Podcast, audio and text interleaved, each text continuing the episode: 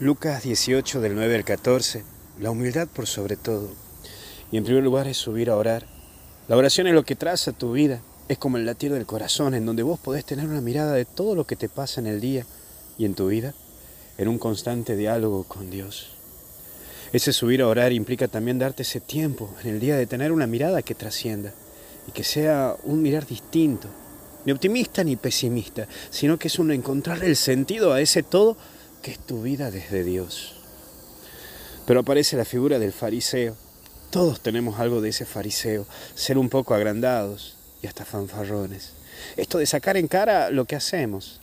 Hasta le pedimos a Dios una paga por esos actos de caridad. Algún pensador dirá por ahí que la necesidad tiene cara de hereje. Y en esto es dimensionarte vos y yo, mirándote el compromiso de tu relación con Dios. Una mirada distinta, pero que implica despejarse de toda ostentación espiritual y material. Y por último, el publicano. Es verte un pecador perdonado.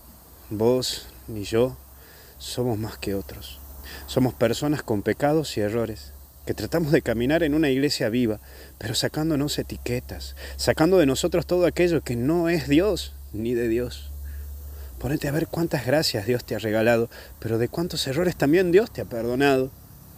Y en estos días, que hacía memoria también de mis 10 años, me ponía a pensar de cuántas macanas me mandé, errores que cometí, y sin embargo Dios aún así me sigue usando y me sigue eligiendo como su discípulo. Es loco, ¿no?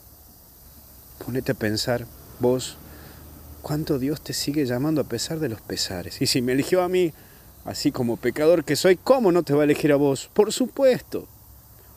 Aquí está el poder de Dios. La fuerza de Dios se manifiesta en que actúa en vos y actúa en mí, siendo pecadores perdonados. Ánimo, que así vamos a seguir caminando y seguimos construyendo iglesia.